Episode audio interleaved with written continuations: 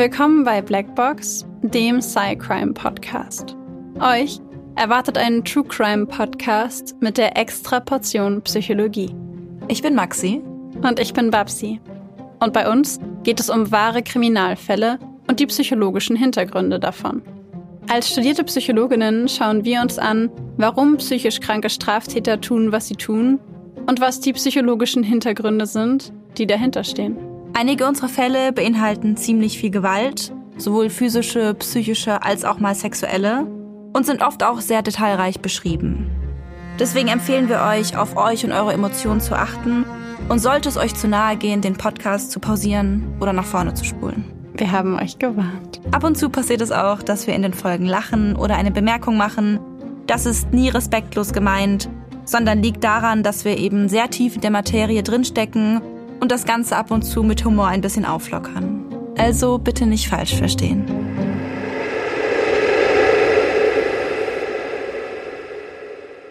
Willkommen zur heutigen Folge von Blackbox. Ähm, tatsächlich beschäftigen wir uns heute mit einem Thema, bei dem ich lange überlegt habe oder wir lange überlegt haben, wie wir damit starten. Und ich habe mir überlegt, dass wir das heutige Thema anfangen mit einem Ausschnitt aus einem Lied, das ich ganz passend fand.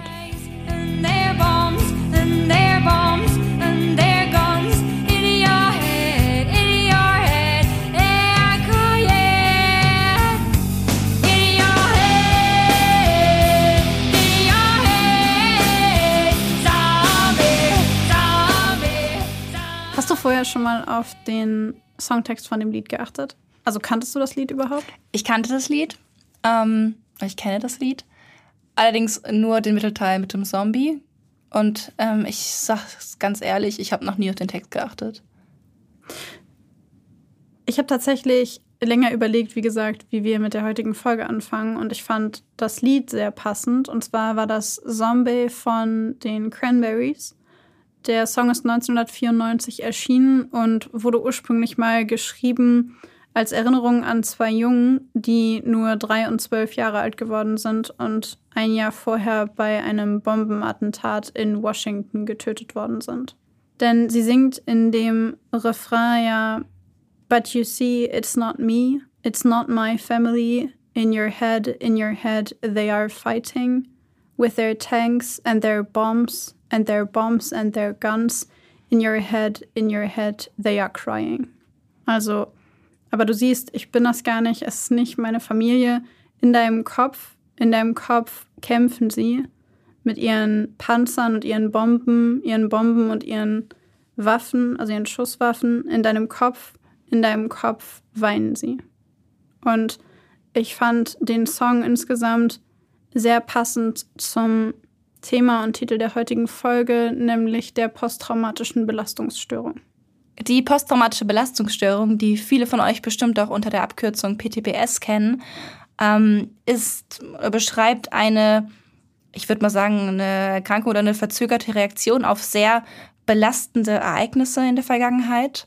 Und ähm, ganz kennzeichnend für eine PTBS sind ähm, sogenannte, ich würde mal sagen, Flashbacks ist das, was mir zuerst einfällt ähm, im Zusammenhang mit PTBS. Es sind Momente, in denen Betroffene das Gefühl haben, zurück in dieser Situation zu sein, die sie so stark belastet hat oder die so traumatisch für sie war.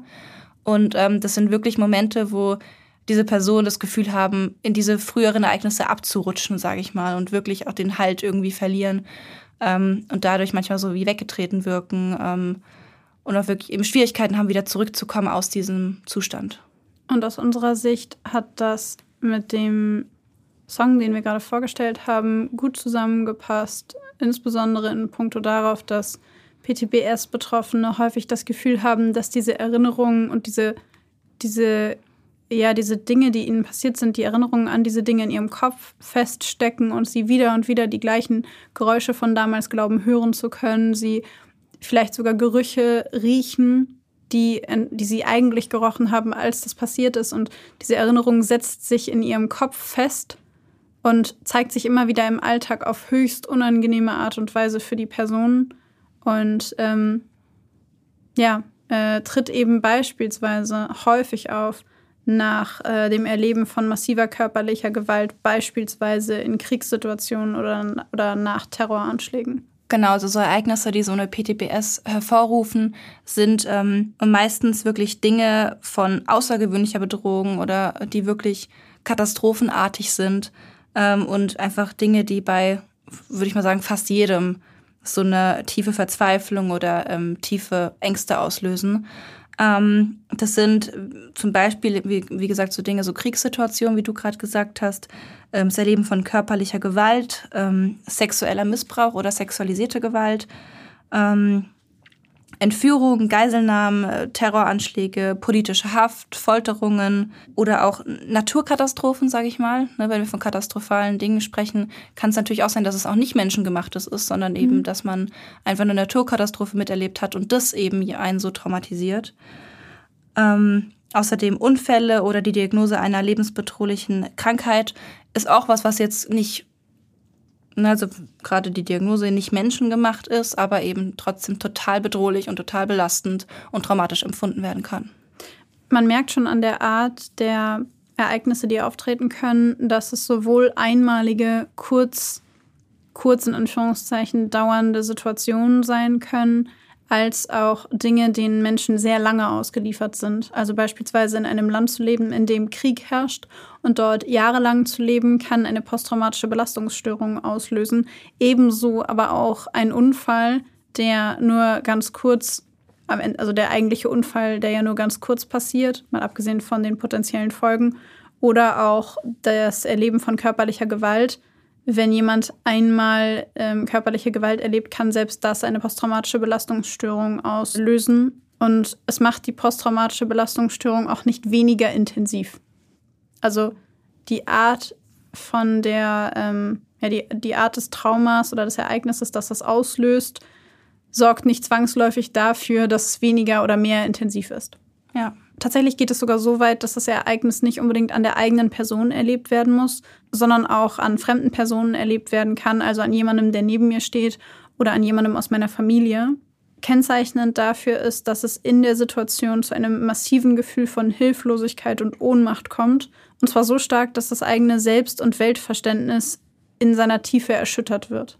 Was auch möglich ist, ist, wenn ich jetzt gerade mal an ähm ne, an, an Maßregelvollzug denke, dass ähm, Menschen tatsächlich auch von ihrer eigenen Tat traumatisiert sein können. Also nicht nur Dinge, die einem passieren oder die andere Menschen einem antun, sondern man kann tatsächlich auch, ähm, nehmen wir zum Beispiel mal als Beispiel jemand, der in der Psychose jemanden aufs übelst, also aufs übelst zurichtet und tötet und was weiß ich, ähm, der kann durch seine eigene Tat auch traumatisiert sein. Die Symptome einer posttraumatischen Belastungsstörung sind ähm, sich aufdrängende oder belastende Gedanken und Erinnerungen an das Trauma. Das sind, ähm, das nennt man auch Intrusionen. Dann Erinnerungslücken, aber nicht in dem Sinne, dass diese Erinnerungen komplett weg sind, sondern ähm, das sind Erinnerungen, die einem nicht bewusst sind, die allerdings in, im Rahmen von Flashbacks oder Albträumen wieder hochkommen können.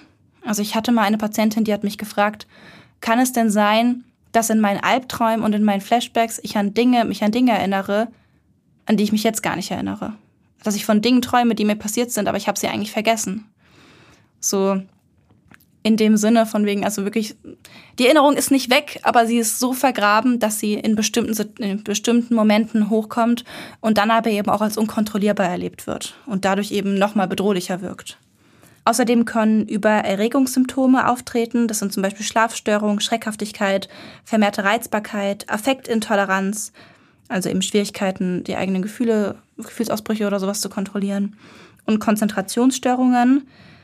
Ähm, dann Vermeidungsverhalten ist was, was häufig auftritt. Also dass traumaassoziierte Stimuli eben vermieden werden, ähm, was ich total nachvollziehbar finde. Und ich weiß nicht, ob ich das als Symptom bezeichnen würde, als eher als Umgang mit diesen Flashbacks und mit dieser Erkrankung, sag ich mal. Ich finde, es ist eine gegebenenfalls eher dysfunktionale Coping-Strategie. Wenn du überlegst, dass das Vermeiden von traumaassoziierten Stimuli zum Beispiel auch bedeuten könnte, dass jemand nicht vor die Tür geht, weil er Angst davor hat, dass er irgendwo auf eine Baustelle trifft und Angst davor hat, dass auf der Baustelle ein lautes Geräusch sein könnte, dann würde ich schon sagen, ist es ein Symptom. Ja, kommt drauf an. Also ich, ich würde sagen, da kommt es auf die Intensität an. Mhm. Also ne, es gibt ja auch Menschen, die halt einfach wissen wird, bei bestimmten Filmen, die kann ich mir nicht angucken, weil das was auslöst. Und dann ist dieses Vermeidungsverhalten, würde ich mal sagen, so wenig alltagseinschränkend, dass es ja schon was ist, was man so einbauen kann und was dann vielleicht auch ganz sinnvoll ist. Da würde ich es, glaube ich, auch eher als Selbstschutz sehen, Genau, als ja. als Vermeidungsverhalten, ja. Genau. Ähm, dann kommt es vor, dass Betroffene eine emotionale Taubheit verspüren. Ähm, genau, damit ist gemeint so ein allgemeiner Rückzug, ein Interessensverlust, innere Teilnahmslosigkeit, ähm, was sich vielleicht auch manchmal irgendwie eine depressive Verstimmung anfühlen kann, aber in, in diesem Kontext eben Teil der PTBS ist. Wenn Kinder eine PTBS haben, dann zeigt sich das teilweise ein bisschen anders als bei Erwachsenen. Da kann sich das zum Beispiel zeigen durch wiederholtes Durchspielen von dem traumatischen Erleben oder von dem traumatischen Ereignis ähm, und auch in Verhaltensauffälligkeiten, wie zum Beispiel stark aggressiven Verhaltensweisen. Die Symptomatik der PTBS kann sowohl unmittelbar nach diesem belastenden Ereignis auftreten, als auch mit einer Verzögerung, die teilweise sogar mehrere Jahre, ähm, mehrere Jahre andauern kann. Ähm, nach diesem belastenden Ereignis auftreten. Also egal, ob es jetzt direkt danach oder Jahre danach erst die Symptome auftreten, es ist trotzdem in gleichem Maße eine PTBS und trotzdem im gleichen Maße belastend. Ich habe an der Stelle gemerkt, dass ich wirklich mit jeder Folge nochmal was dazulerne, weil die Tatsache, dass man eine PTBS auch nach mehreren Jahren noch bekommen kann, war mir vorher gar nicht so richtig bewusst vor der Recherche für diese Folge, weil ich nie darüber nachgedacht habe, dass jemand theoretisch auch fünf Jahre nach einem Ereignis immer noch eine PTBS bekommen könnte.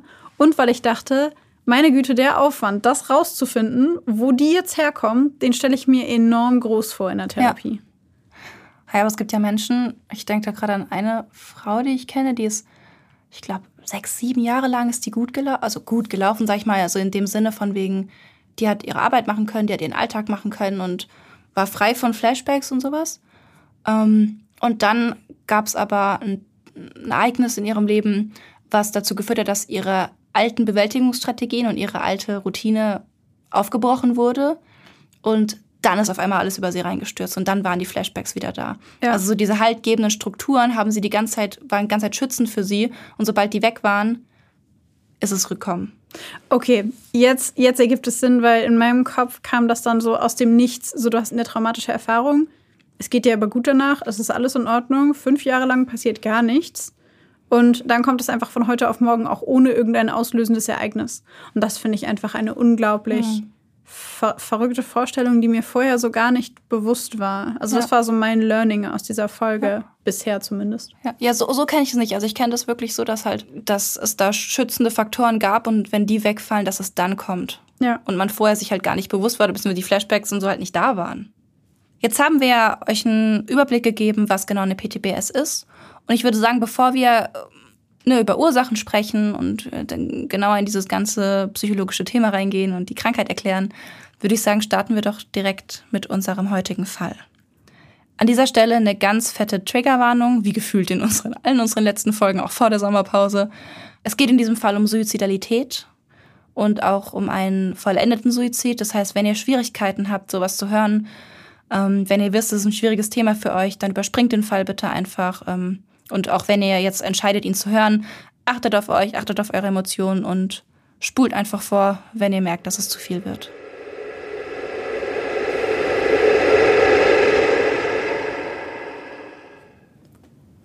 Es ist früher Abend und in den windgepeitschten Küstengassen von Upper Big Tragedy, einem verschlafenen Dorf in Nova Scotia, fällt das Licht der einzelnen Wohnzimmer wie goldene Scheiben auf den Boden. Zahlreiche Familien sitzen bereits am Abendbrottisch. Es ist kurz vor 6 Uhr abends und damit Zeit, gemeinsam zu essen und den vergangenen Tag zu besprechen. Alles erscheint friedlich, als plötzlich mehrere Schüsse das Heulen des Windes übertönen. Ein Schuss, zwei, drei, irgendwann gespenstische Stille, als hielte die Welt den Atem an. Dann ein letzter Schuss, bevor außer den schaurigen Böen nichts mehr zu hören ist.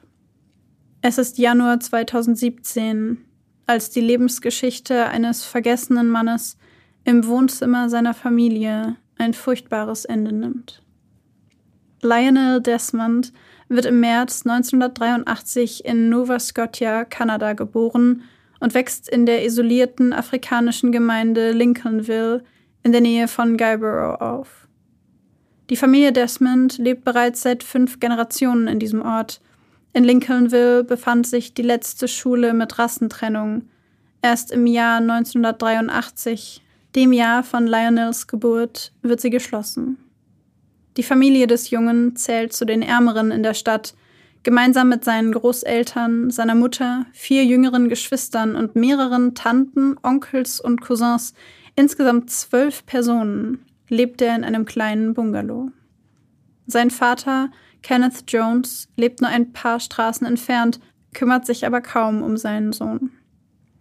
Die Familie hat kaum Geld für Extras, das wesentliche Einkommen stammt von Lionels Großvater, der als Busfahrer arbeitet, und von Brenda, seiner Tante, die sich saisonal als Straßenwärterin verdingt. Bereits in der Schule wird der kleine Lionel gemobbt. Die Kinder machen sich über den schmächtigen kleinen Jungen lustig, nehmen ihm sein Essensgeld weg, schlagen und beleidigen ihn. Dennoch ist Lionel ein lustiges, lebensfrohes Kind, ein liebevoller Junge, der von seinen wenigen Freunden und seiner Familie geschätzt und auch als Spaßvogel bezeichnet wird. Als er in die zehnte Klasse kommt, taucht plötzlich eine neue Person in seinem Leben auf. Shanna. Das Mädchen zieht gemeinsam mit ihrer Familie zurück nach Nova Scotia und fährt jeden Morgen die gleiche Strecke wie Lionel mit dem Bus zur Schule. Trotz des Altersunterschieds von zwei Jahren sitzen sie jeden Tag nebeneinander im Bus, kichern und quatschen. In der Schule angekommen, trägt Lionel Shanners Schultasche. Es dauert nicht lange, bis der Junge sich auch mit Shanners Familie anfreundet und sie unterstützt, wo er nur kann. Als Shanners Mutter 2002 im Krankenhaus liegt, joggt Lionel die sieben Kilometer bis zu Shanners Wohnwagen jeden Tag, nur um ihr beim Holzstapeln, Bodenwischen und Geschirrspülen zu helfen. Nachdem beide ihren Abschluss an der Schule erreicht haben, ziehen sie gemeinsam nach Halifax, damit Shanna die Friseurschule besuchen kann. Lionel jobbt währenddessen auf dem Bau. Als die junge Frau die Ausbildung beendet hat, ziehen die beiden gemeinsam wieder zurück nach Upper Big Tragedy, wo Shanna im Friseursalon ihrer Mutter arbeitet. Aber auch Lionel ist fest entschlossen, Karriere zu machen. Beeinflusst von einem Großonkel meldet er sich beim Militär. In seiner Entscheidung zu dienen sieht er den schnellsten Weg aus der Armut und aus dem alten Leben, um sich und seiner Familie mehr bieten zu können. Im Dezember 2006 wird dann die kleine Elia geboren. Sie ist Shannas und Lionels erstes und absolutes Wunschkind. Während Shanna in den Wehen liegt, versucht der werdende Vater alles, um seine Shanna zum Lachen zu bringen und die Schmerzen erträglicher zu machen. Als das kleine Mädchen geboren ist, ist Lionel der stolzeste Vater, den man sich vorstellen kann. Es scheint, als würde er nun nach und nach endlich alles erreichen, was er sich so sehr gewünscht hat. An der Wand in der Küche seiner Großeltern hängt eingerahmt sein kanadischer Treueeid, den er als Infanterist des zweiten Bataillon des Royal Canadian Regiment in CFB Gagetown NB abgelegt hat. Alles ist, wie er es sich gewünscht hat. Im Januar 2007, seine kleine Tochter ist gerade einen Monat alt, wird Lionel dann nach Afghanistan versetzt. Es ist sein erster großer Auslandseinsatz. Doch auch der kann dem immer lachenden, witzelnden Lionel das Lächeln nicht aus dem Gesicht wischen. Nach seiner Ankunft mit dem Zug Nummer 9 in der Provinz Kandahar, Afghanistan, wird Lionel schnell als Entertainer bekannt, der seinen nordneu-schottischen Akzent übertreibt und in James Brown-Songs und Tanzeinlagen ausbricht. Schon nach kurzer Zeit geben ihm seine Mitsoldaten den Spitznamen Desi. Die ersten zwei Monate in Afghanistan verlaufen ruhig. Die kanadischen Soldaten leben in einer verlassenen Anlage namens Strong Point West. Es passiert kaum etwas. In ihrer Freizeit stemmen sie Gewichte, reinigen ihre Waffen und schauen reihenweise Filme. Doch nach und nach verändert sich die Atmosphäre. Die Stimmung wird immer angespannter, die Konflikte im Land nehmen zu. Eines Tages erhalten die Soldaten eine niederschmetternde Nachricht. Sechs ihrer Kameraden sind ums Leben gekommen, als ihr leicht gepanzertes Fahrzeug auf eine Bombe am Straßenrand trifft. Fünf von ihnen stammen aus Lionels Stützpunkt in Gagetown. Ab diesem Zeitpunkt ist nichts mehr wie zuvor. Lionels Zug, der zum Stützpunkt Masumgar im gefährlichen Bezirk Panjawai in der Provinz Kandahar verlegt wird, muss sich nun auf gefährliche Angriffe auf die Taliban konzentrieren. Jeden Tag kommt es zu Schießereien. Jeden Tag fliegen Kugeln rechts und links an Lionels Kopf vorbei. Oft brechen die Soldaten nachts um zwei Uhr auf und beziehen im Morgengrauen die Stellung.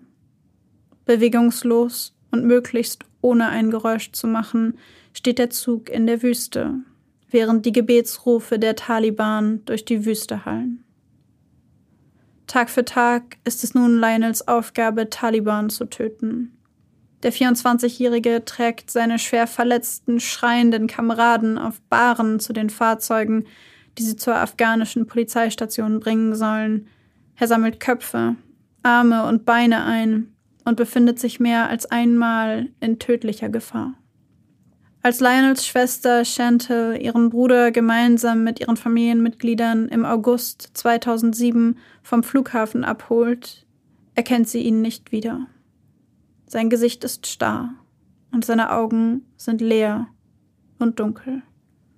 Das Funkeln darin ist in den letzten Monaten erloschen. Schnell merkt auch Shanna die Veränderung, die sich in Lionel zugetragen hat.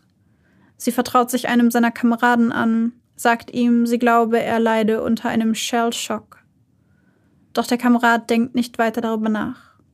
Psychische Probleme nach dem Krieg seien normal, viele Soldaten leiden danach. Aber sich Hilfe zu holen wird als Schwäche angesehen und wirkt sich potenziell negativ auf die eigene Karriere aus. Deshalb schweigen viele, so wie auch Lionel Desmond. Hinter der Fassade sieht es jedoch ganz anders aus. Desmond, früher ein lebenslustiger, fröhlicher Spaßvogel, hat Albträume. Schreiend wacht er nachts auf, die Bilder haben sich in seinen Kopf gebrannt und verfolgen ihn. Dann wieder liegt er nächtelang wach, unfähig zu schlafen. Tagsüber muss er immer wieder an das Tragen von Leichensäcken und an Leichen denken. Er fühlt sich schuldig am Tod der afghanischen Zivilbevölkerung und ist beunruhigt über einen nicht explodierten Sprengsatz, der auf einer Brücke entdeckt wurde, die er selbst kurz zuvor überquert hatte. Das Bild, welches Lionel jedoch am schlimmsten und häufigsten heimsucht, ist das eines afghanischen Mannes, von dem er glaubte, dass er ihn anstarrte, nur um dann festzustellen, dass es sich um einen von Fliegen übersäten toten Körper handelte. In den nächsten zwei Jahren arbeitet der 25-Jährige bei der Infanterie. Es ist kaum festzustellen, welche Tätigkeiten er genau innehat. Sicher ist nur, dass er nach 2008 nicht mehr in der Lage ist, seinen Pflichten nachzukommen. Der junge Mann sagt es nicht, aber es wird schnell deutlich. Also will Lionel den Beruf wechseln, will Mechaniker werden. Stattdessen wird er in die musikalische Pipe-and-Drum-Einheit geschickt, eine Entscheidung, die ihn zutiefst unzufrieden macht. Er sieht diesen Job als schwach an, als etwas, das nicht zu seinem Selbstbild passt.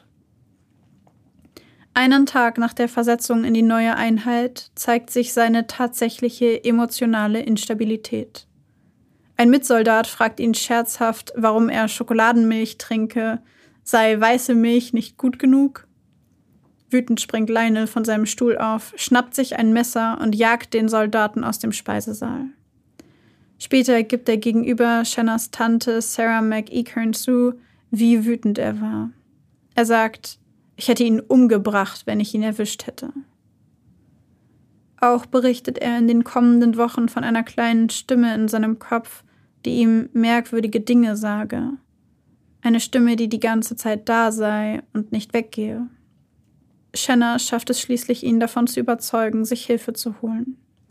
2011 wird Lionel das erste Mal von einem Psychiater der nationalen Vereidigung untersucht.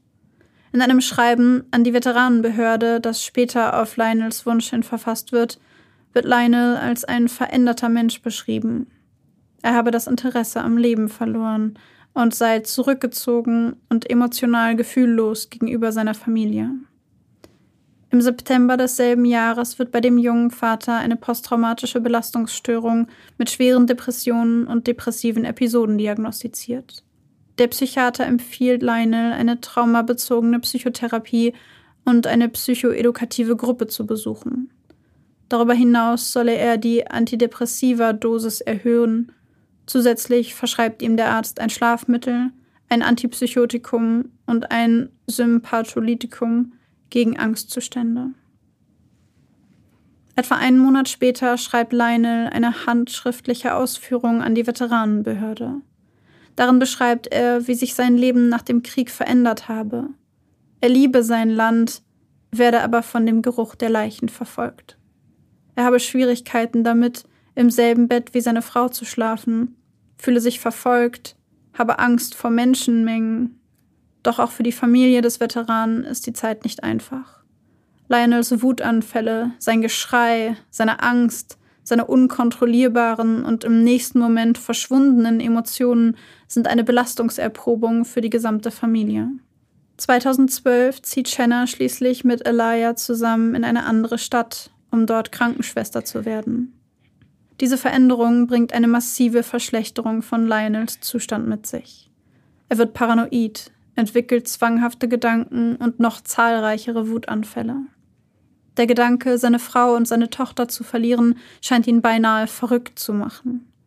Sein Psychiater stellt in dieser Zeit fest, dass Lionel beginnt, dissoziative Erlebnisse und Zustände anhaltender Übererregung zu haben. Er bekommt Wutanfälle auf der Straße und denkt häufiger über Selbstmord nach, ohne jedoch einen konkreten Plan im Kopf zu haben. Der Psychiater sieht Lionels Prognose schon zum damaligen Zeitpunkt als kritisch an. Der junge Mann scheint nicht genügend auf die Therapiemethoden zu reagieren. Eine Verbesserung in der Zukunft erscheint immer unwahrscheinlicher. Der Psychiater teilt seine Einschätzungen den Veteranenbehörden mit, um Lionels Invaliditätsentschädigung zu erhöhen. Daraufhin erhält der junge Vater eine einmalige Zahlung von 74.646 Dollar um damit seine Auswirkungen der PTBS auf sein gesamtes Leben zu entschädigen. Schließlich wird der ehemalige Soldat 2014 in die Joint Personal Support Unit GPSU versetzt. Eine Unit, die kranken und verletzten Soldaten, darunter auch solchen mit PTBS, bei der Rückkehr zur Arbeit oder beim Übergang ins zivile Leben helfen soll. Sein Zugführer hatte die Versetzung angeleiert, nachdem er eine massive Veränderung am ehemals so freudigen Desi festgestellt hatte. Er war einfach nicht mehr der normale Desi, mit dem wir alle gerne zusammen waren. Er lächelt immer noch und erledigt seine Arbeit, aber mit der Zeit wurde er immer launischer und verzagter. Es fällt ihm wirklich schwer, sich auszudrücken. Er sitzt einfach nur da und starrt ins Leere, weil er überfordert ist. Doch Lionel will die Versetzung nicht. Er möchte nicht noch weiter von seiner Familie weg. Kurz bevor er in die GPSU versetzt wird, vertraut er sich einem Kameraden an und teilt ihm mit, dass er nicht mehr wolle. Er käme mit der Situation nicht mehr zurecht. Dennoch wird Lionel in die GPSU versetzt. Dort ist man jedoch nicht auf den Umgang mit psychischen Erkrankungen spezialisiert. Vielmehr versucht das kanadische Militär, Soldaten entweder zum Einsatz fit zu machen oder ihnen eine Ausbildung zu ermöglichen, damit sie das Militär an anderer Stelle unterstützen können. Für Leine kommt beides nicht in Frage. Er beginnt eine Ausbildung zum Dieselmechaniker für Schwerlasttransporter, ist jedoch massiv überfordert. Er hat Flashbacks, Panikattacken, Bilder in seinem Kopf, die sich wieder und wieder abspielen. Schließlich wird er am 16. Juli 2015 aus dem Militär entlassen. Vier Monate später hat er nach wie vor keinen Job. Alles, was ihm bleibt, ist der Leichengeruch, die Angst, die Bilder in seinem Kopf. Er kann nicht mehr, fühlt sich nutzlos. Wieder denkt er an Selbstmord, daran, einfach alles zu beenden. Am 27. November ruft Chenna dann bei der Polizei an, nachdem Lionel ihr per SMS mitgeteilt hat, er werde sich in der Garage ihres Stadthauses in Oromocto West erschießen. Sie solle sich für ihn von ihrer Tochter verabschieden. Er werde sie sicherlich im Himmel wiedersehen. Doch bevor Lionel seinen Plan in die Tat umsetzen kann, wird der junge Mann abgefangen und ins Krankenhaus gefahren. Dort kann er sich glaubhaft von seiner Selbstmordabsicht distanzieren und wird wieder entlassen. Weniger als drei Monate nach diesem Vorfall beantragt Lionel erneut einen Waffenschein und erhält diesen, nachdem ein Sicherheitsrisiko durch seinen Hausarzt in Form eines medizinischen Gutachtens ausgeschlossen werden kann. Der Arzt glaubt daran, dass Lionel durch den Konsum des medizinischen Marihuanas keine Gefahr mehr darstelle und dass er sich massiv stabilisiert habe. Hinter verschlossenen Türen bei seiner Familie wird Lionel jedoch immer jähzorniger und launischer. Jede Kleinigkeit, zum Beispiel wenn er der Meinung ist, dass seine Frau den Geschirrspüler falsch beladen habe, oder wenn er glaubt, dass die Leute über ihn sprechen, entfacht sein Temperament.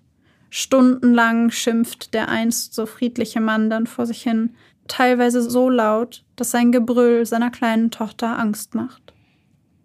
Immer wenn das geschieht, packt Lionel seinen Seesack mit seinen Habseligkeiten und seinem Testament und verschwindet durch die Hintertür. Zwei Tage später steht er dann wieder da, beteuert seine Reue und erklärt Shanna, sein Kopf spiele verrückt und es tue ihm leid. Im Sommer 2016 wird er dann erneut eingewiesen. In der Klinik zeigt er gewalttätiges Verhalten, schlägt ein Loch in die Wand und sagt selbst von sich, er sei gemeingefährlich. Nach seiner Entlassung im August scheint es erst, als ginge es ihm besser, doch die Abwärtsspirale scheint ihn nunmehr in eine noch tiefere Ebene zu ziehen. Er postet Wutausbrüche auf Facebook, wo er sich als Lionel Demon, Lionel Dämon vorstellt. In einem Post behauptet er, dass seine Ehe am Ende sei und droht seine Frau wegen finanziellen Betrugs zu verfolgen. In einem anderen Posting bittet er um Vergebung und entschuldigt sich für seine Flüche und sein eifersüchtiges, kontrollierendes Verhalten. Er beginnt seine Mutter zu beleidigen, sie anzuschreien und ist sich sicher, dass Shanna, die nun die Haupternährerin der Familie ist, gar nicht wirklich zur Arbeit geht. In den nächsten Monaten wird das Auf und Ab von Lionel Desmonds Gemütszustand immer extremer. Er nimmt an der 22 Push-Up Challenge teil, einer Social-Media-Kampagne, die Awareness für Selbstmord unter Veteranen und deren Angehörigen schaffen soll, verbringt viel Zeit mit seiner Frau und seiner kleinen Tochter. Im nächsten Moment bekommt er wieder einen schrecklichen Wutanfall, schlägt mit den Fäusten auf den Tisch und ist kaum zu bremsen. Am 17. Dezember schreibt er seiner Schwägerin eine SMS, in der er davon spricht, möglicherweise endlich eine Lösung gefunden zu haben. Neurofeedback. Er glaubt, dass ihm dies nun endlich helfen kann. Er müsse sein Gehirn nun endlich wieder in den Griff bekommen. Um Weihnachten herum ist diese Hoffnung jedoch bereits wieder verflogen. Er fühlt sich allein, zurückgelassen, ist sich sicher, dass es keine Hilfe für ihn gibt, keine Rettung, nichts, was die schrecklichen Bilder, den Geruch des verbrannten Fleisches und die Schreie aus seinem Kopf je verbannen wird. Am Silvesterabend geht die kleine Familie dann gemeinsam Hummer essen, zum Reiten und schießt Raketen in die dunkle Nachtluft. Als sie nach dem schönen Abend wieder zu Hause ankommen, bekommt Leine den nächsten Wutanfall wegen einer Kleinigkeit. Niemand schläft in dieser Nacht in dem Haus auf dem Hügel, als Leine fluchend und schreiend die Kellertreppe hinaufläuft, auf die Theken einschlägt und die Türen zuknallt. Am Neujahrstag fährt der junge Vater dann in die Notaufnahme des St. Martha's Krankenhauses und bittet die Ärzte dort, ihn bitte nicht mehr gehen zu lassen. Obwohl er schon mindestens einmal in demselben Krankenhaus einen Psychiater aufgesucht hat, erzählt er den Familienangehörigen später, dass er nicht aufgenommen wurde, weil das Personal keine Krankenakte habe. Am Nachmittag leert er sein und Shanners gemeinsames Bankkonto. Er hält mit dem Auto an einem Outdoor-Sportgeschäft an, kauft einen SKS, ein altes, halbautomatisches sowjetisches Militärgewehr und zwei Schachteln mit Kugeln. Dann fährt er mit dem Auto zurück in den nahegelegenen Wald in der Nähe des Hauses, in dem er mit Shanna und seiner Tochter lebt. Dort wartet er bis zum Sonnenuntergang. Als es dunkel ist, schleicht er sich den Hügel hinauf, zersticht mit einem Messer die Reifen von Shannas Auto und öffnet die Tür mit einem Schlüssel. Als er die Tür öffnet, sitzt Shanna an der Kücheninsel. Es dauert nur Sekunden, bis Schüsse die Luft zerfetzen. An diesem Tag verliert sowohl seine Ehefrau als auch seine Mutter als auch seine zehnjährige Tochter ihr Leben, bevor er sich schließlich selbst richtet. In einem Interview Jahre nach dieser schrecklichen Tat wird unter anderem eine Jugendfreundin von Lionel Desmond befragt. Alles, was sie zu dem jungen Mann sagen kann, ist, es gab keinen lustigeren und netteren Menschen auf der Welt als Lionel Desmond. Wenn ich einen schlechten Tag hatte, sagte er immer, Morgen ist ein neuer Tag. Lächle dafür.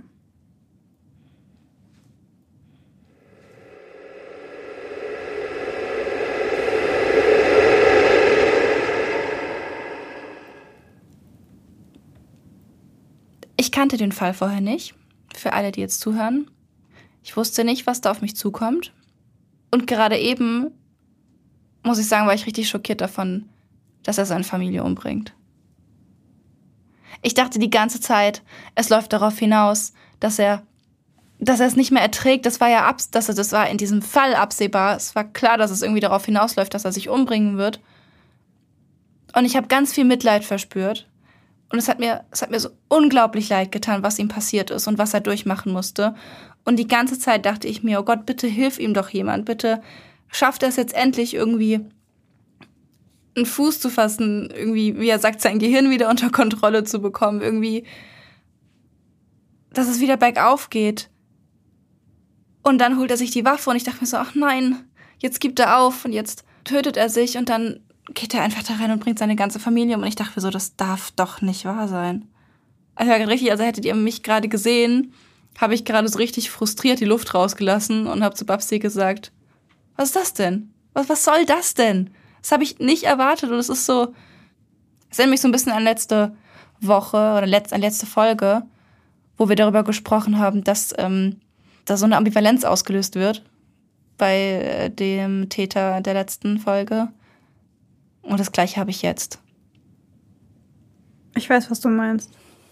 Ich habe ich hab es mit Absicht so gewählt, weil ich wollte, dass die Seite von Lionel Desmond als Betroffener einer posttraumatischen Belastungsstörung komplett, dass man sich da vielleicht nicht unbedingt reinversetzen kann, wenn man es nicht selber empfunden hat, aber dass man nachvollziehen kann, was da passiert. Und dass man sich die ganze Zeit denkt, dass es furchtbar ist und dass es so nicht ablaufen sollte und dass ihm irgendjemand helfen muss. Und ich war selber richtig erschrocken, als ich die komplette Geschichte dann aufgearbeitet habe für den Fall weil ich auch so ambivalent empfunden habe, weil er einfach durch so viele Raster durchgefallen ist und so viele Menschen ihm nicht geholfen haben, die ihm hätten helfen müssen und so viele Dinge einfach nicht funktioniert haben. Und ich, ich habe irgendwie versucht, quasi die zwei Seiten davon, also den Moment, an dem es kippt, so lange wie möglich hinauszuzögern. Auch in, in dem Fall, in der Konstruktion von dem Fall, weil, weil ich es einfach so eine, auch so eine unglaublich zweiseitige Geschichte fand, weil wirklich jeder in den Interviews immer gesagt hat, er war so ein netter Mensch und er war so witzig, er hatte immer irgendwelche, irgendwie einen blöden Spruch auf den Lippen und immer irgendwie eine coole Geschichte und auch ganz viele Leute gesagt haben, als er aus dem Krieg zurückkam, war es einfach so, als hätten sie im Krieg jemanden verloren, der nie wiederkommt. Als wäre er einfach nicht mehr der Mensch, der vorher war, als wäre, als wäre tatsächlich jemand anders wieder zurückgekommen als der, der nach Afghanistan gegangen ist. Oh, das ist so eine schlimme Geschichte, ey. Das ist so von vorne bis hinten traurig und tragisch und schlimm. Er war tatsächlich Teil einer Einheit, in der hintereinander weg 70 der Soldaten, die zurückgekommen sind, sich das Leben genommen haben.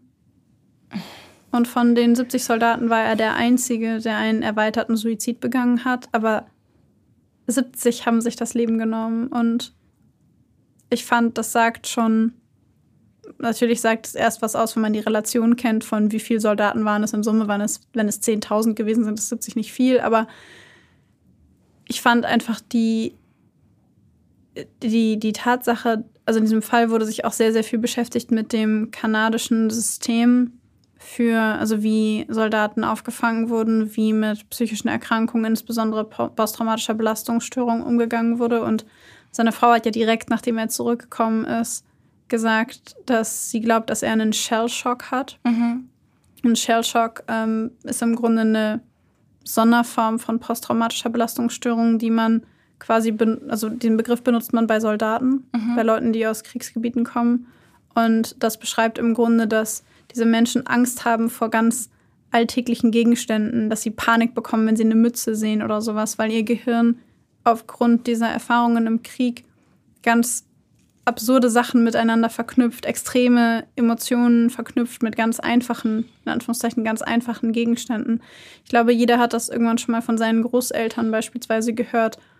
Ich habe das zumindest von meinen Großeltern gehört, wenn sie vom Krieg geredet haben, dass sie jemanden kannten, der aus dem Krieg zurückkam. Und immer, wenn irgendwo es einen Knall gegeben hat an Silvester, ist der, äh, hat er sich irgendwo versteckt oder ist auf der Straße zusammengebrochen und hat angefangen zu schreien oder sowas. Und als Shellshock bezeichnet man eben diese auf ehemalige Soldaten gemünzte posttraumatische Belastungsstörung. Und sie hat das direkt gesagt, als er zurückgekommen ist zu einem seiner Kollegen und der hat ihr einfach, hat auch dann später in den Interviews gesagt, er hat das nicht ernst genommen, weil fast jeder Soldat das hat, wenn er zurückkommt und das sei Toll. nicht ungewöhnlich. Super. Dann muss man sich wohl auch nicht drum kümmern, oder was? Ja, im Grunde so nach dem Motto. Und dass es keiner zugibt, weil es halt Schwäche ist, wenn man das hat. Ja, da, da dachte ich ja kurz, ich, ich, ich fange ja an rumzuschimpfen, als ich das gehört habe. Das macht mich aber generell mad, dieses. Dann gehen sie nicht zum, gehen sie nicht in die Psychotherapie oder suchen sich keine Hilfe, weil das schwach ist. Diese, diese, dieses Narrativ, dass es, dass es von Schwäche zeugt, irgendwie sich Hilfe zu holen ich meine, es gibt ja immer noch Menschen, die das, die das haben und es gibt bestimmt auch immer noch Soldaten, die das haben und es gibt bestimmt auch noch Einheiten, in denen das so läuft und es gibt Familien, in denen das so läuft, in denen dieses Narrativ besteht. Und es ist einfach so schlimm, dass, dass es das noch gibt und dass halt wirklich dann wie in so, so einem Fall jemand nicht die Hilfe erhält oder sich sucht, die er braucht, einfach aus dem Grund, weil das nicht gemacht wird, weil er das in dem Moment nicht darf. Weißt du? Ja. Und es macht mich einfach ultra mad. Weil vielleicht, bei PTBS ist es ja auch so, je früher du arbeitest, daran, je früher du in Behandlung gehst, desto besser ist deine Prognose. Von wegen, vielleicht hätte es ja noch was gebracht. Vielleicht hätte es, hätte, wäre es ihm besser gegangen am Ende. Vielleicht hätte es diesen erweiterten Suizid verhindert, wenn er direkt danach Hilfe bekommen hätte. Es hat tatsächlich nach seiner Rückkehr aus Afghanistan über sechs Monate gedauert, bis ihn überhaupt jemand kontaktiert hat, um mal ein Assessment zu machen, wie es ihm gesundheitlich geht. Und das Problem ist insbesondere bei PTBS ja auch, dass sich das sehr schnell chronifizieren kann. Ja. Und dass man da sehr schnell handeln muss, um zu verhindern, dass sich das chronifiziert. Und man hat halt bei ihm gemerkt, dass es einfach immer schlimmer geworden ist mit allem, was passiert ist und dass er selber aber auch, dass ihm das bewusst war, dass es immer schlimmer wird, aber dass er damit nicht aufhören konnte. Und ich habe mir halt so ein bisschen Gedanken gemacht, warum dieser erweiterte Suizid. Mhm. Und es gibt unterschiedliche Theorien. Teile der Familie unterstellen ihm, er sei einfach ein böser Mensch gewesen, ähm, der das schon ganz lange geplant hätte. Mhm. Ähm, es gibt aber auch andere, die vermuten, dass er das Gefühl hatte, dass wenn er sich das antut, seine Mutter, seine Frau und seine Tochter, also die drei Personen, die drei Frauen, die ihm am engsten nächsten standen, ohne ihn nicht weiterleben könnten. Also dass es so eine narzisstische Vorstellung war von, ohne mich könnt ihr nicht, also nehme ich euch mit, ich tue euch Mhm. das nicht an. Mhm. Ähm, und es gab auch eine Theorie, nach der seine Frau ja die Alleinversorgerin war. Und dass ihn das im Ego wohl extrem gekränkt hat, weil er ne, vorher wollte er immer der sein, der sie beschützt und der auf sie aufpasst und der sich um sie kümmert. Und dann kommt er aus dem Krieg zurück, in den er eigentlich nur gekommen ist, also aus Afghanistan zurück und ist da eigentlich nur hingegangen, um viel Geld zu verdienen, um seine Familie aus der Armut zu holen. Und alles, was er tut, ist in seinen Augen sein Narrativ, nicht meine Perspektive. Er kommt zurück und plötzlich kann er gar nichts mehr. Er kann nicht mehr als Soldat arbeiten, er kann keine richtigen Auslandseinsätze mehr machen. Bei der Infanterie kriegt er irgendwie keinen richtigen Fuß in die Tür, weil er seinen Job nicht mehr machen kann. Er kann nicht mal die Ausbildung zum ähm, Mechaniker machen, die er machen wollte, weil die Flashbacks so krass sind, dass er es abbrechen muss und wird dann aus dem Militär entlassen. Und selbst die Entschädigung, die er dann versucht zu bekommen, beläuft sich auf eine Einmalzahlung von 75.000 Euro für den Rest seines Lebens. Einmal 75.000 Euro dafür, dass er eine PTBS hat und nicht mal in der Lage ich ist, es eine wirklich arg wenig. Ja, ähm, naja, aus seiner Sicht, wenn ich das so überlege, aus seiner Sicht ist er gescheitert, komplett. und ich glaube halt, dass ihn das vielleicht auch dazu bewogen haben könnte, zu sagen, ich, ich kann das nicht ertragen, dass meine Frau jetzt die Alleinversorgerin ist und ich, ich kann nicht, ich kann das nicht akzeptieren und mach das jetzt und nehmen sie mit. Ich muss sagen, dass mich an diesem Fall, also an dieser Tat, irgendwie macht sie mich nicht wütend, sondern macht mich einfach nur traurig. Weißt du, was ich meine? Es gibt so manche Fälle, die machen einen wütend und dieser Fall macht irgendwie einfach nur traurig. Mich macht er wütend. Mich macht er wütend auf das System. Mich machen solche Fälle, das ist ja meine Achillesferse, so Systemfehlerfälle. Hm. Das macht mich so sauer. Ja, mich macht das, mich macht das traurig, weil, weil es so tragisch ist. Weil es so tragisch ist und weil es irgendwie, ich finde, auch unnötig ist. Ich, es ist unnötig, dass dieser Mensch keine Hilfe bekommen hat und es hätte so viele Chancen gegeben. Weißt du, es wäre ein, es wäre eine, denke ich, eine vermeidbare Tat. Er hat ja Hilfe bekommen. Also er hat ja Medikamente und sowas bekommen, aber es hat halt nicht geholfen und er hat viel zu spät, das war das Schlimme daran, er hat halt viel zu spät Hilfe bekommen und die Hilfe, die er bekommen hat, hat nicht geholfen. Hat er denn eine richtige, hat er eine Psychotherapie? Ich bin gerade gar nicht mehr sicher. Ja, also sie haben ihm eine traumabasierte Psychotherapie empfohlen, Empfohlen. aber das ja, ob er sie gemacht hat, weiß man nicht. Weil Man weiß auch nicht, ob er je Neurofeedback bekommen hat, ob er die Therapie dazu jemals gemacht hat. Aber als ihm das, also als ihm diese Therapie empfohlen wurde, war er schon vier Jahre aus dem aus Afghanistan zurück. Ja. Also in den ersten sechs Monaten ist gar nichts passiert. Das erste Mal einen Psychiater gesehen hat er irgendwann Mitte 2008, äh, der nur gesagt hat, ja, mh, okay, das ist schon ungünstig. Ähm, und 2011 hat ihm dann jemand Therapie empfohlen. Da hat er schon vier Jahre damit gelebt. Mhm. Und das ist halt einfach eine, eine Zeitspanne, die viel zu lange ist. Ja. Viel, viel zu lang. Ja, weil ich meine, also Medikamente sind ja schön und gut, ne? aber gerade bei einer, bei einer PTBS ist halt Psychotherapie so wichtig. Und klar, Medikamente, aber ich würde sagen, die, die dämpfen das halt, ne? die machen den Deckel irgendwie drauf, aber brodeln tut's ja trotzdem noch. Ja, Weißt du, was es- ich meine? Ja, es löst halt So, das Problem nicht. gen genau, so. Ja. Und wenn er halt nur Medikamente bekommen hat und klar die Therapie empfohlen bekommen hat, aber das vielleicht nicht stattgefunden hat, ähm, dann hat er ja nie wirklich eine Therapie sich gesucht oder erhalten, ne, egal wie, er hat es nie erfahren. Er hat nie eine Therapie erfahren, er hat nie wirklich, ist nie wirklich behandelt worden. Und die Medikamente, wie gesagt, die dämpfen es halt, aber es ist halt nicht wirklich eine Lösung. Was ich so krass fand, war, dass er in diese Unit versetzt wurde, in der man ehemaligen Soldaten oder Soldaten quasi helfen sollte, die ähm, ja im Grunde wieder zurück in die Gesellschaft zu finden. Und dass dann aber rauskommt, dass diese Unit gar nicht dafür, also sich gar nicht mit psychischen Erkrankungen auskennt, sondern nur dafür da ist, dass man die Soldaten quasi woanders hinschieben kann, damit man die, ähm, deren Stelle, damit deren Stelle frei wird und man an diese Stelle quasi einen funktionellen oder funktionalen Mhm. Soldaten schieben kann. Den nächsten, den man traumatisieren kann. Also den man reinschicken kann, damit er traumatisiert zurückkommt.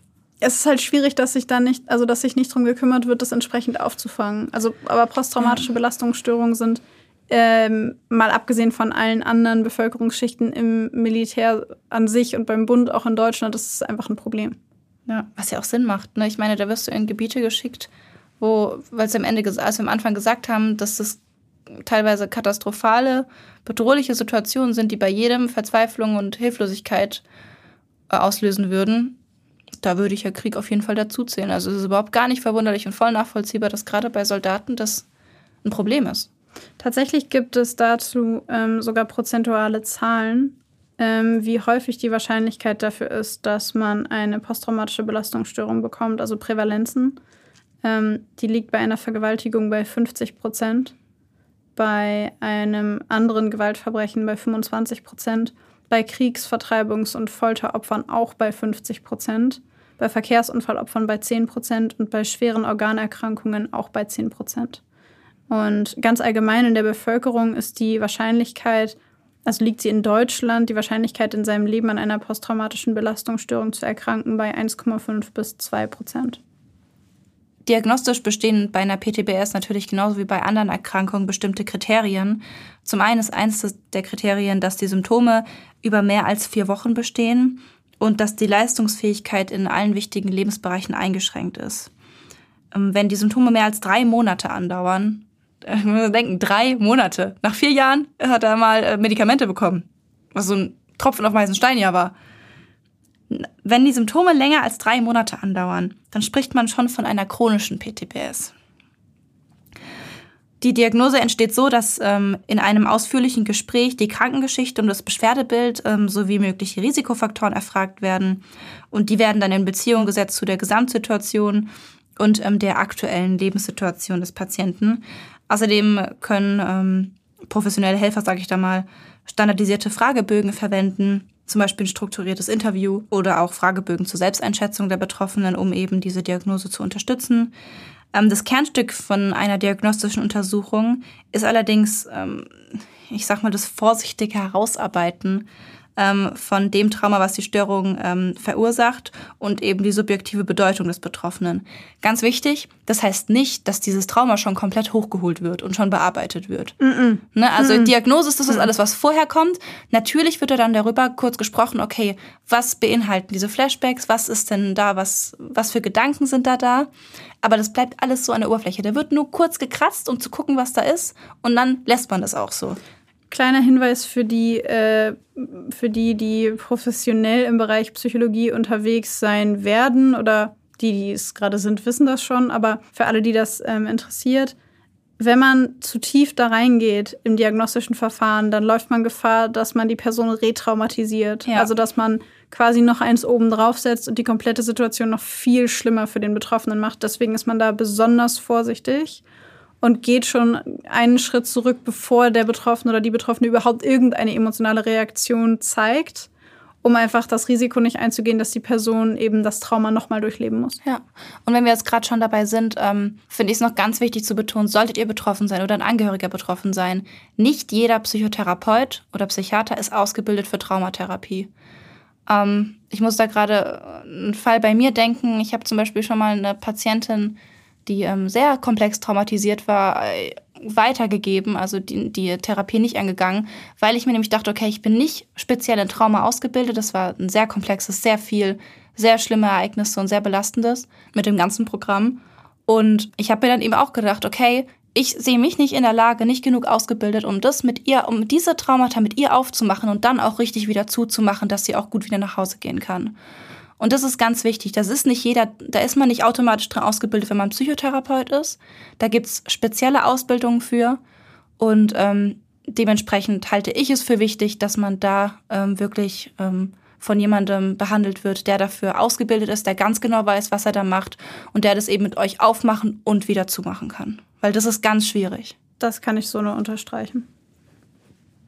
Wenn wir jetzt von Betroffenen sprechen, gerade jetzt aus der Sicht von ähm, Sucht euch am besten jemanden, der da gut ausgebildet ist. Wir haben von einer Betroffenen einen kurzen Erfahrungsbericht zugeschickt bekommen, ähm, den wir euch gern, den wir gerne mit euch teilen möchten, natürlich auch auf ihren Wunsch hin. Ähm, einfach damit man so einen kleinen Einblick bekommt, wie fühlt sich sowas an, wie geht's Betroffenen mit einer PTBS. Ähm, genau, sie wollte so ein bisschen ihre Erfahrungen teilen, ihre Erlebnisse, wie sie sich damit fühlt. Und ähm, das haben wir euch heute mitgebracht und möchten das gerne mal kurz vorlesen. An dieser Stelle vielen, vielen Dank an die Person, die uns diesen Erfahrungsbericht zugesendet hat. Wir wissen das sehr zu schätzen, dass du deine Geschichte und deine Empfindungen mit uns geteilt hast und haben beide sehr, sehr viel Respekt vor deinem Mut.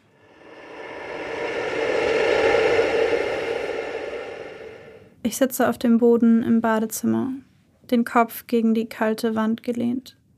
Mein ganzer Körper zittert. Ich bebe. Meine Augen sind geschlossen und ich atme schnell und unregelmäßig. Eine erneute Panikattacke, die meinen Körper kontrolliert. Bitte nicht, bitte, bitte, bitte nicht, bitte, murmel ich immer wieder. In der Hoffnung, dass es dadurch besser wird, dass es aufhört oder dass es jemand hört und mir hilft. Aber hier ist niemand, das weiß ich. Ich sitze allein auf dem Badezimmerboden. Niemand ist bei mir, nur in Gedanken bin ich nicht alleine. In Gedanken bin ich drei Jahre in der Zeit gereist, unfreiwillig, versteht sich. In Gedanken bin ich wieder wehrlos und unfähig, mich zu verteidigen. In Gedanken bin ich wieder in meinem Trauma gefangen erlebe diesen einen Moment bereits zum vermutlich tausendsten Mal. Es dauert etwa 20 Minuten, wie immer. Dann hat sich meine Atmung beruhigt, gleichmäßig hebt und senkt sich mein Brustkorb. Das Zittern in den Händen und Beinen hat nachgelassen, sie sind nur noch ein wenig verkrampft. Ich stehe langsam auf, gehe zum Spiegel und starre in meine verweinten Augen. Glasig und gerötet sehen sie mir entgegen. Ich suche mich selbst darin. Doch ich kann diesen hilflosen Anblick nicht ertragen. Ich wasche mir die Tränen mit klarem, kaltem Wasser vom Gesicht, atme noch ein paar Mal tief durch und verlasse das Bad. Situationen wie diese sind mir eine Zeit lang ein stetiger Begleiter gewesen. Teilweise habe ich fünf bis sechs Mal in der Woche auf dem Badezimmerboden gesessen und mit einer Panikattacke gekämpft. Diese Zeit liegt glücklicherweise so gut wie hinter mir. Panikattacken habe ich nur noch ganz selten, ich vermute so zwei bis dreimal im Monat. Allerdings sind diese nur eine Begleiterscheinung meiner PTBS, die seit drei Jahren ein Teil von mir ist. Andere, sehr häufig auftretende Symptome sind ein stetiges Angespanntsein, Unsicherheit, Erschöpfung und Dissoziieren. Letzteres passiert mir besonders häufig, während ich Bahn fahre. Warum es genau dann vermehrt auftritt, das weiß ich nicht. Ich vermute, dass ich dabei durch irgendetwas unbewusst getriggert werde. Triggerpunkte gibt es viele, aber ich kenne sie noch nicht alle. Die wichtigsten schon, und denen kann ich aus dem Weg gehen. Aber es passiert immer wieder, dass ich getriggert werde, ohne den Auslöser zuordnen zu können. Das macht das Leben schon oft relativ schwierig, vor allem wenn ich in der Öffentlichkeit unterwegs bin und womöglich viele Leute um mich herum sind. Dann bin ich besonders angespannt und unsicher. Oft bin ich nach wenigen Stunden in Gesellschaft so erschöpft und angestrengt wie andere Menschen nach einem gesamten Tag. Das erkläre ich mir so, dass ich viel aufmerksamer auf meine Umgebung achte als andere Menschen. Ich scanne mein Umfeld nach Triggern ab, versichere mich dauernd unbewusst und bewusst dass alles in Ordnung ist. Oft plane ich Situationen schon Tage oder Wochen im Voraus, gehe auf Nummer sicher, sodass ich beispielsweise nicht alleine bin oder einen Plan B habe, falls es mir zu viel wird und ich früher nach Hause möchte. Ebenso handhabe ich es mit der Wahl meiner Klamotten. Es hilft sehr, ein Outfit zu tragen, in dem man sich wirklich wohl und sicher fühlt. Ich bin definitiv nicht mehr so spontan, wie ich es einmal gewesen bin. Nach mehreren Therapien und einer intensiven Beschäftigung mit dem Thema kann ich zwar sehr gut mit meiner Traumafolgestörung umgehen, aber mein Leben hat sich trotz allem verändert. Trotz allem bin ich unsicherer, als ich davor gewesen bin. Ich brauche länger, um Menschen zu vertrauen und mich ihnen zu öffnen. Generell bin ich verschlossener und verstecke eine Menge meiner Emotionen, weil ich oft das Gefühl habe, mein Umfeld versteht mich nicht richtig. Niemand außer mir kennt es, mit einer PTBS zu leben und weiß aus eigener Erfahrung, wie schwierig es sein kann. Außerdem hat es sehr lange gedauert, bis ich wieder eine emotionale Verbindung zwischen mir und meinem Körper herstellen konnte. Diese ist mittlerweile meistens stabil, nur in Momenten wie in den Panikattacken fühle ich mich noch gefangen im eigenen Körper und bin dem Trauma mehr oder weniger hilflos ausgeliefert. Es gibt immer noch Trigger, die ich bewusst vermeide oder mich nicht alleine mit ihnen konfrontiere. Ich würde sagen, diese Krankheit ist ein Auf und Ab. An vielen Tagen geht es mir wirklich gut und der Gedanke an das Trauma verletzt mich kaum. An anderen kann ich an nichts anderes denken und bin gedanklich total fertig. Ich bin einerseits stolz darauf, wie viel ich mir bisher schon zurückerkämpft habe durch Therapien, aber gleichzeitig weiß ich auch, dass ich einen Weg gehen muss, der noch lange nicht zu Ende ist und auf dem ich immer wieder scheitern werde und an meine Grenzen komme. Das ist ab und an wirklich schwierig zu akzeptieren, vor allem weil ich es mir nicht ausgesucht habe, so zu leben.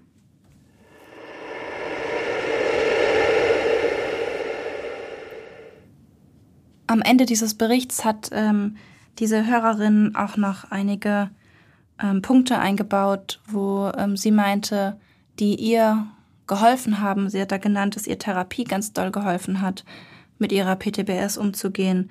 Selbsthilfegruppen und oder der Austausch mit anderen Betroffenen haben ihr persönlich sehr geholfen. Ganz wichtig hat sie auch noch benannt, sich selbst Zeit zu geben und auf das hören, was die Seele braucht, zum Beispiel Ruhe oder sowas. Und ich würde vorschlagen, dass wir damit direkt den nächsten Schritt machen in die Frage der Behandlung. Jetzt hat sie ja schon ein paar sehr coole Sachen genannt, sehr sinnvolle Sachen genannt, die da auf jeden Fall helfen können. Es gibt für die posttraumatische Belastungsstörung ganz viele unterschiedliche Arten von Therapien.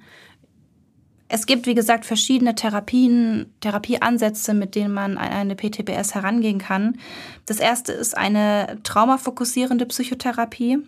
Falls erforderlich, kann man das auch mit medikamentöser Unterstützung machen.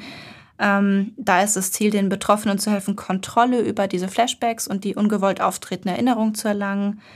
Ähm, die Begleitsymptome wie Angst und Depressivität ab und so weiter abzubauen, sie dabei zu unterstützen, das Trauma als Teil der eigenen Lebensgeschichte zu integrieren und einen neuen Sinn in ihrem Leben zu finden und natürlich schlussendlich auch das psychosoziale Funktionsniveau zu verbessern und die Arbeitsfähigkeit wiederherzustellen, was natürlich vielen Menschen, die in Therapie gehen, auch ein Anliegen ist. Dann gibt es die Prolonged Exposure Therapy. Ähm, da soll sich der Patient in der Therapiestunde imaginativ in die traumatische Situation zurückversetzen und durchlebt das Trauma nochmal und die komplette Sitzung wird auf Tonband aufgenommen. Der Patient erhält dann eine Ausgabe davon und soll sich die Aufzeichnung zu Hause jeden Tag anhören. Und wenn man das wiederholt so macht, dann können diese heftigen emotionalen Reaktionen abklingen und die Symptome in den Hintergrund treten. Dann gibt es die Cognitive Processing Therapy. Das ist auch ein, eine ja, Expositionstherapie, also Konfrontationstherapie, hier aber schriftlich. Das heißt, hier soll man ähm, in erster Linie aufschreiben, welche, ja, welche Gedanken man zu dem Trauma hat. Da geht es in erster Linie darum, dass man beispielsweise Schuldgefühle oder Schamgefühle abbaut, indem man aufschreibt, was man für Glaubenssätze zu diesem Trauma hat um dafür zu sorgen, dass die Leute von außen ihre eigenen aufgeschriebenen Gedanken nochmal lesen und mit der Zeit ein Verständnis dafür bekommen, dass die Überzeugung, zum Beispiel schuld daran zu sein, vielleicht gar nicht der Wahrheit entspricht. Dann gibt es noch die EMDR-Therapie. Das finde ich persönlich ganz interessant, sind ruckartige horizontale Augenbewegungen, die man macht, während der Patient oder die Patientin diese traumatische Erfahrung sich nochmal vorstellt. Das ist tatsächlich ziemlich wirksam, wobei man bis heute nicht so ganz weiß, warum das wirksam ist, um die PTBS abzubauen. Dann die Narrative Exposure Therapy. Auch das ist wieder eine Expositionstherapie, an der Stelle aber eine ja, klassische oder die klassische Expositionstherapie oder Konfrontationstherapie. Da soll der Patient nicht nur das Trauma berichten, sondern seine komplette Lebensgeschichte und soll dabei aber sehr detailliert sein Trauma oder die Traumata, wenn es mehrere sind, berichten, um da eben mit dem Patienten an der jeweiligen emotionalen Reaktion arbeiten zu können. Dann gibt es noch die Brief Eclectic Psychotherapy. Das ist ein multimodaler Therapieansatz. Da werden ganz unterschiedliche kognitiv-verhaltenstherapeutische und psychodynamische Elemente verwendet. in insgesamt 16 Therapiesitzungen mit unterschiedlichen Abschnitten, die die Therapie quasi erfüllen muss, beziehungsweise die die Therapie beinhaltet. Und was insgesamt unglaublich wichtig ist bei jeder Form von Therapie, ist, dass man vorher genau schauen muss, ob es andere psychische Störungen gibt, die der oder die Patientin oder der oder die betroffene Person hat, ähm, weil man die im besten Fall vorher behandeln sollte. Wenn jemand beispielsweise eine Suchterkrankung hat, macht es relativ wenig Sinn, sich das Trauma anzugucken, weil sobald, also weil die Gefahr einfach sehr groß ist, dass die Person, sobald man an das Trauma emotional rangeht, auf diese dysfunktionale Coping-Strategie beispielsweise des Konsumierens oder des ja, Substanzabusus zurückgreift, um mit diesen Emotionen umzugehen. Weil es der bisherige Bewältigungsmechanismus ist. Genau. Ja, das heißt, man muss der Person erst Bewältigungsmechanismen beibringen, die funktional sind bevor man mit der Person zusammen an dem Trauma arbeiten kann, weil sonst hat die Person keine Werkzeuge in der Hand, um dieses Trauma funktional zu bewältigen. Ja, um es auszuhalten. Genau. Ja. Eine andere Thera ein anderer Therapieansatz, den ich noch kenne, ähm, dazu gibt es auch einen Doku-Film auf Netflix, den ich übrigens sehr cool fand. Ich fällt der Name gerade nicht mehr ein, aber ähm, es ging um Soldaten, die mit pferdegestützte Therapie behandelt wurden. Und generell ist tiergestützte Therapie auch was, was ähm, von vielen Betroffenen als sehr hilfreich empfunden wird. Ähm, gerade eben im PTBS-Bereich, auch für andere Erkrankungen, gerade PTBS ist es was, ähm, was sehr stützend wirken kann. Von daher ähm, solltet ihr betroffen sein und irgendwie euch denken, auch das wäre doch mal was. Das ist auf jeden Fall was, was auch sehr hilfreich sein kann und was ich total schön finde. Also ich bin Fan von tiergeschützter Therapie, deswegen muss ich das hier jetzt nochmal reinbringen. Bezüglich der Prognose kann man sagen, dass posttraumatische Belastungsstörungen in der Mehrzahl der Fälle eine gute Heilungschance haben. Etwa die Hälfte der Betroffenen ähm, erfahren sogar eine Heilung, sage ich mal, eine Gesundung ohne entsprechender Behandlung. Ähm, man sagt, dass eine PTBS durchschnittlich ohne Therapie bei 64, 64 Monate ungefähr andauert, ähm, wenn sie eben eine spontan gesundet, sage ich mal. Allerdings gibt es natürlich auch viele Betroffene, wo eben eine Therapie nötig ist. Ähm, eine Durchschnitt, die durchschnittliche Dauer einer ähm, PTBS-Therapie liegt bei ungefähr 36 Monaten. Genau, und natürlich, wie wir vorhin gesagt haben, je früher jemand Therapie erhält und Behandlung erhält, desto besser ist die Prognose. Ich glaube, das ist in fast allen Erkrankungen so. Du meintest, die ähm, Zeit, die es dauert, um zu heilen, braucht mit Therapie durchschnittlich 36 Monate. Ja, habe ich es anders gesagt? Ja, du hast gesagt, die Therapie dauert 36 oh, Monate. Oh, okay, nein, nein, die Heilung oder Heilung, ja. Ja, wie auch immer man das Wort ähm, definiert. Ich habe immer so einen Widerstand bei psychischen Erkrankungen, richtig Heilung zu sagen, weil es ja so was Komplexes und Schwieriges ist. Aber da ist ja tatsächlich so, dass Menschen wirklich geheilt werden können. Ja. Ja. Zum Schluss dieser Folge wollen wir noch eine Sache mitgeben, die wir bei psychischen Erkrankungen häufiger sagen, die mir aber an dieser Stelle besonders wichtig ist, insbesondere im Hinblick auf den Fall. Eine posttraumatische Belastungsstörung ist kein Zeichen von Schwäche. Es ist kein Zeichen von Schwäche, es ist kein Zeichen davon, dass jemand zu schwach gewesen ist, mit einer schwierigen Situation umzugehen. Es ist kein Zeichen davon, dass, dass ihr weiß ich nicht, schwächer seid als der Durchschnitt oder schlechter seid oder andere Leute so viel stärker sind. Menschen sind unterschiedlich und Menschen reagieren unterschiedlich auf unterschiedliche Situationen. Es macht euch nicht stärker, wenn ihr nicht mit einer PTBS reagiert und es macht euch auch nicht schwächer, wenn ihr damit reagiert. Ihr müsst euch nicht schämen, ihr müsst euch nicht verstecken, ihr müsst euch nicht schlecht fühlen. Das Einzige, worum wir euch inständig bitten würden für euch selbst, ist, dass ihr euch Hilfe sucht, wenn ihr sie braucht weil es nichts ist, wofür ihr euch schämen müsst. Und wenn ihr jemanden kennt, der Symptome einer posttraumatischen Belastungsstörung hat, dann sprecht die Person ganz, ganz vorsichtig nicht auf das Trauma an, sondern auf die Verhaltensweisen, die euch auffallen und fragt nach, ob ihr vielleicht irgendwie helfen könnt, um zu unterstützen. Und was ich auch noch wichtig finde zu erwähnen, ist gerade bei einer, eigentlich bei einer psychischen Erkrankung, aber gerade bei einer PTBS ist es natürlich so, dass auch für die Angehörigen es schwierig ist. Ne, also auch wenn, wenn, keine Ahnung, Bruder, Schwester, Mutter, Vater, Partner ähm, eine PTBS haben und darunter leiden und dem, dementsprechende Auffälligkeiten zeigen, dann ist es auch was, was euch auch belasten kann. Also ihr dürft euch in den Situationen auch für euch Hilfe holen.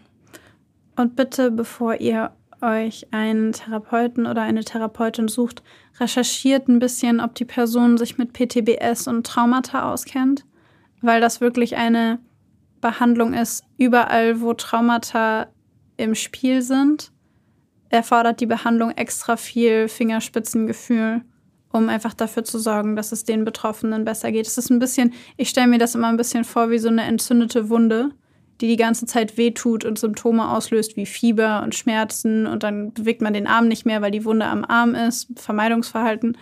Und wenn ihr da jemanden ranlasst, der von Beruf eigentlich Neurochirurg ist, vielleicht nicht so eine gute Idee. Der ist bestimmt dann super in seiner Neurochirurgie, aber nicht unbedingt darin, die Wunde zu versorgen. Also sucht euch jemanden, der sehr gut darin ist, genau eine solche Wunde zu versorgen, damit ihr sie zusammen aufmachen könnt, desinfizieren könnt und damit sie heilt und am Ende im besten Fall nur noch eine Narbe bleibt. Genau, dafür gibt es ja eben diese extra Ausbildung. Und in diesem Sinne würde ich sagen, ganz wichtig, seid lieb zueinander. Passt auf euch auf. Und wir sagen Tschüss.